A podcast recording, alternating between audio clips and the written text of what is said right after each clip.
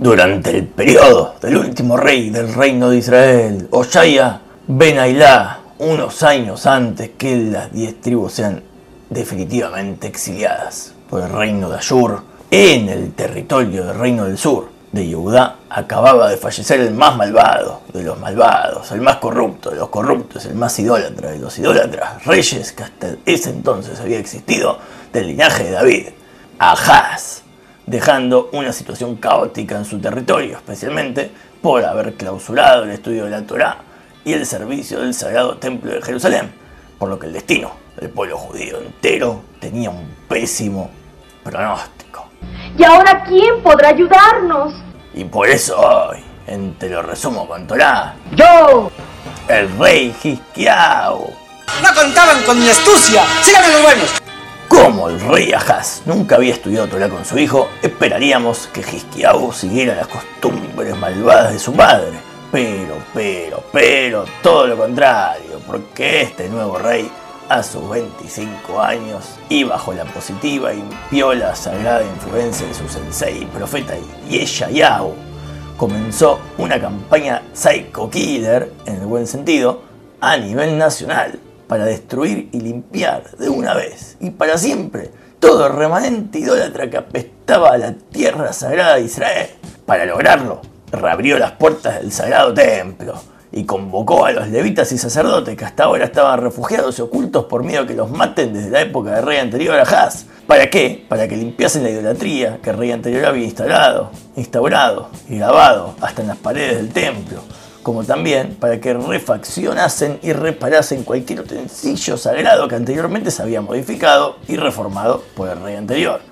Al principio sospechaban que esto era una treta para matarlos, pero lejos estaban de tener razón, porque el mismísimo rey dio el primer paso y el ejemplo. Se puso manos a la obra y en un frenesí nuclear abolió la más arraigada costumbre que desde antes de la deconstrucción del templo estaba vigente que la de ofrendar sacrificios en altares privados. ¡Bien hecho! También destruyó, con aprobación del Parlamento de Justicia, a la mismísima serpiente de cobre que el mismísimo Moisés había construido bocha de años atrás para curar a las personas que habían sido atacadas o mordidas por animales salvajes y venenosos, alegando que la gente la veneraba como un culto idólatra y ya no se conectaban con su sentido espiritual y profundo, que era creer en Dios para su curación. ¡Bien hecho! Como también opinaba lo mismo con el libro de los remedios que el rey Salomón había escrito bocha de años atrás para curar cualquier enfermedad a través de medios naturales, lo cual negó su uso y ocultó al público común, permitiendo solo su acceso a personas específicas de sabiduría extraordinaria que sepan cómo usarlo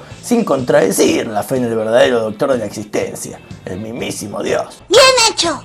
Una vez reinaugurado el famoso y más sagrado templo de Jerusalén, llegaba la festividad de Pesaj y el rey Quisquiao convocó a nivel nacional a todos, enviando entonces delegados que pregonaban a lo largo y a lo ancho de la nación que esta convocatoria podría ser la solución al inminente exilio que estaba por suceder en el reino de Israel. ¡Qué bien! Pero, pero, pero, la mayoría de las tribus se burlaron de esta propuesta y y solo unos pocos aceptaron la invitación, cuyo destino ¿no? se vio favorecido, porque se salvaron de ser exiliados junto al resto de las 10 tribus. ¡Qué bien! Con el templo inaugurado, los servicios restaurados, el pueblo de Israel en plena festichola, todos estaban disfrutando una alegría y paz descomunal que desde el tiempo del mismísimo rey Salomón que no se experimentaba algo así. Tan así que durante todo el reino de Gesquiabo jamás se presenció el arco iris. Realmente eres el rey de reyes. Todo marchaba relativamente bien, hasta que comenzó a marchar relativamente todo mal, porque el rey Hisquiao se enfermó de una enfermedad incurable y mortal. Uy, no lo puedo creer.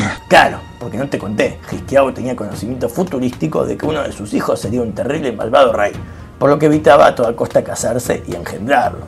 Por ello, el profeta Yeshayahu lo amonestó y le declaró esta enfermedad mortal. ¡Chanfle! Además, para sumar leña al fuego, también el rey de Ashur, Sanjerib, quien ya había logrado exiliar finalmente al último remanente del reinado de Israel, ahora quería hacer lo mismo con el reino de Yehudá, sitiando la sagrada ciudad de Jerusalén y amenazándola con un descomunal ejército para invadirla y destruirla.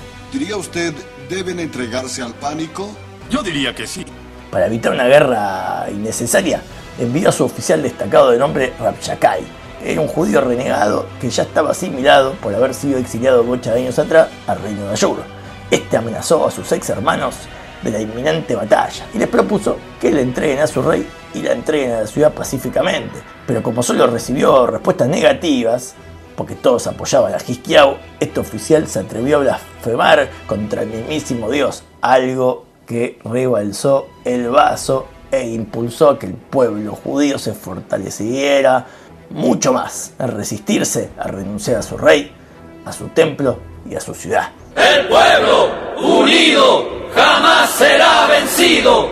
El rey Hisquiabo dio el primer avance para la solución, con la estrategia similar a la que el ancestro y patriarca Jacob había hecho bocha de años atrás a la hora de enfrentar a su hermano Isab. Primero envió un bonito regalo. Es un soborno.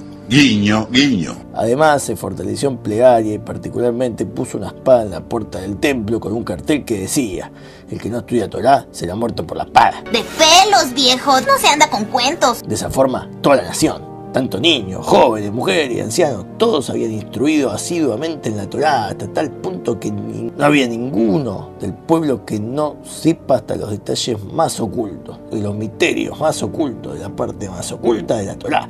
Increíble. Y no solamente eso, sino que también cortó todo suministro de agua que diera hacia las afueras de la ciudad amurallada, construyendo una obra arquitectónica de lo más extraordinaria para que los manantiales de agua dieran solo y exclusivamente hacia adentro de la ciudad. ¡Excelente! Entrenó a su ejército con una inigualable capacidad para la guerra. Te matan cinco veces antes de que toques el suelo.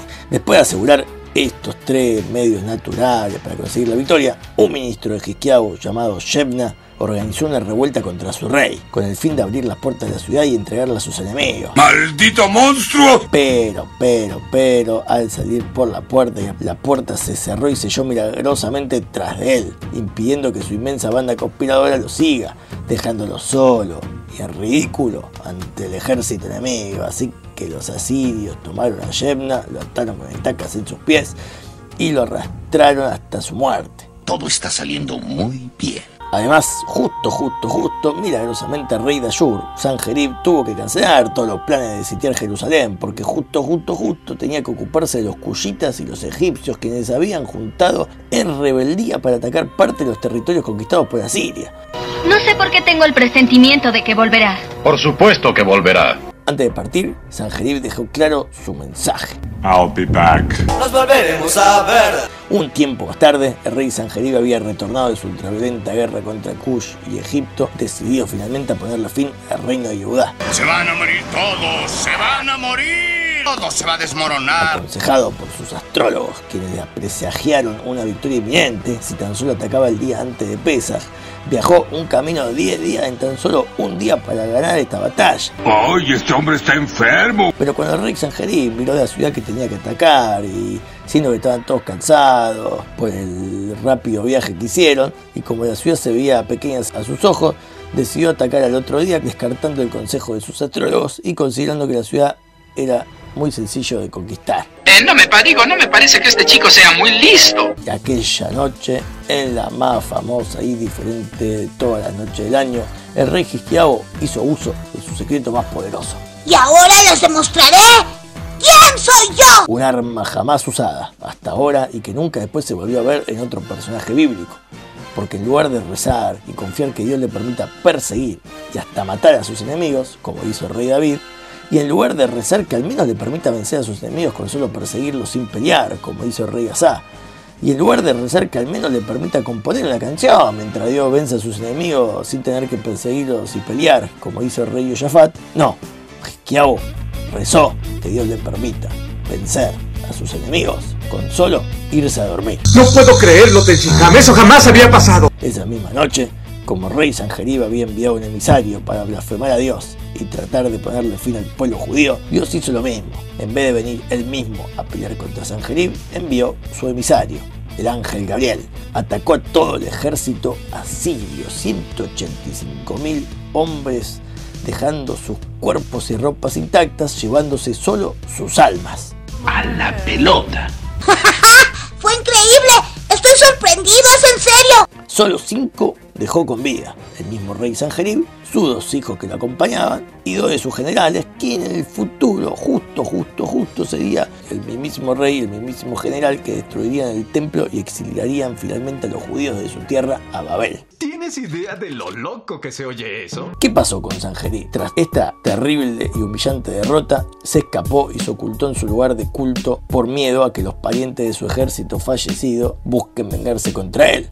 ¿Y por qué seré tan cagón? Y estando frente a su ídolo, pensó, seguro que perdí porque claro, me venció el poder que tiene el ancestro y primer judío Abraham, porque estuvo dispuesto hasta a sacrificar a su hijo. Yo voy a ser mejor que él. Voy a sacrificar a los dos hijos que están acá conmigo. Y de esa forma, Dios me va a favorecer a mí. Es más idiota de lo que creí. Cuando sus hijos lo escucharon, mataron a su padre antes que él lo mate a ellos. ¡Bien hecho!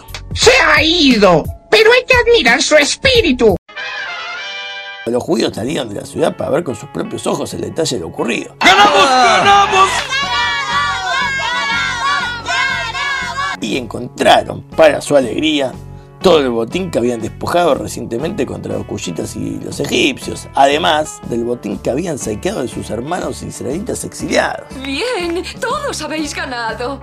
Después de ver la salvación de su pueblo, ahora sí, el rey Hiskiao se ocupó de sí mismo, para salvarse él también de su inminente muerte. Así que se dirigió hacia una pared y rezó una plegaria descomunal para revocar su decreto mortal.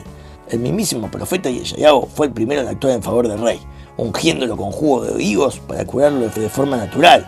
Pero el rey Hiskiao no estaba conforme con esto y quería una señal milagrosa que demostrase que la curación venía directo de Dios iba a tener realmente un efecto duradero y no eran giladas curativas momentáneas.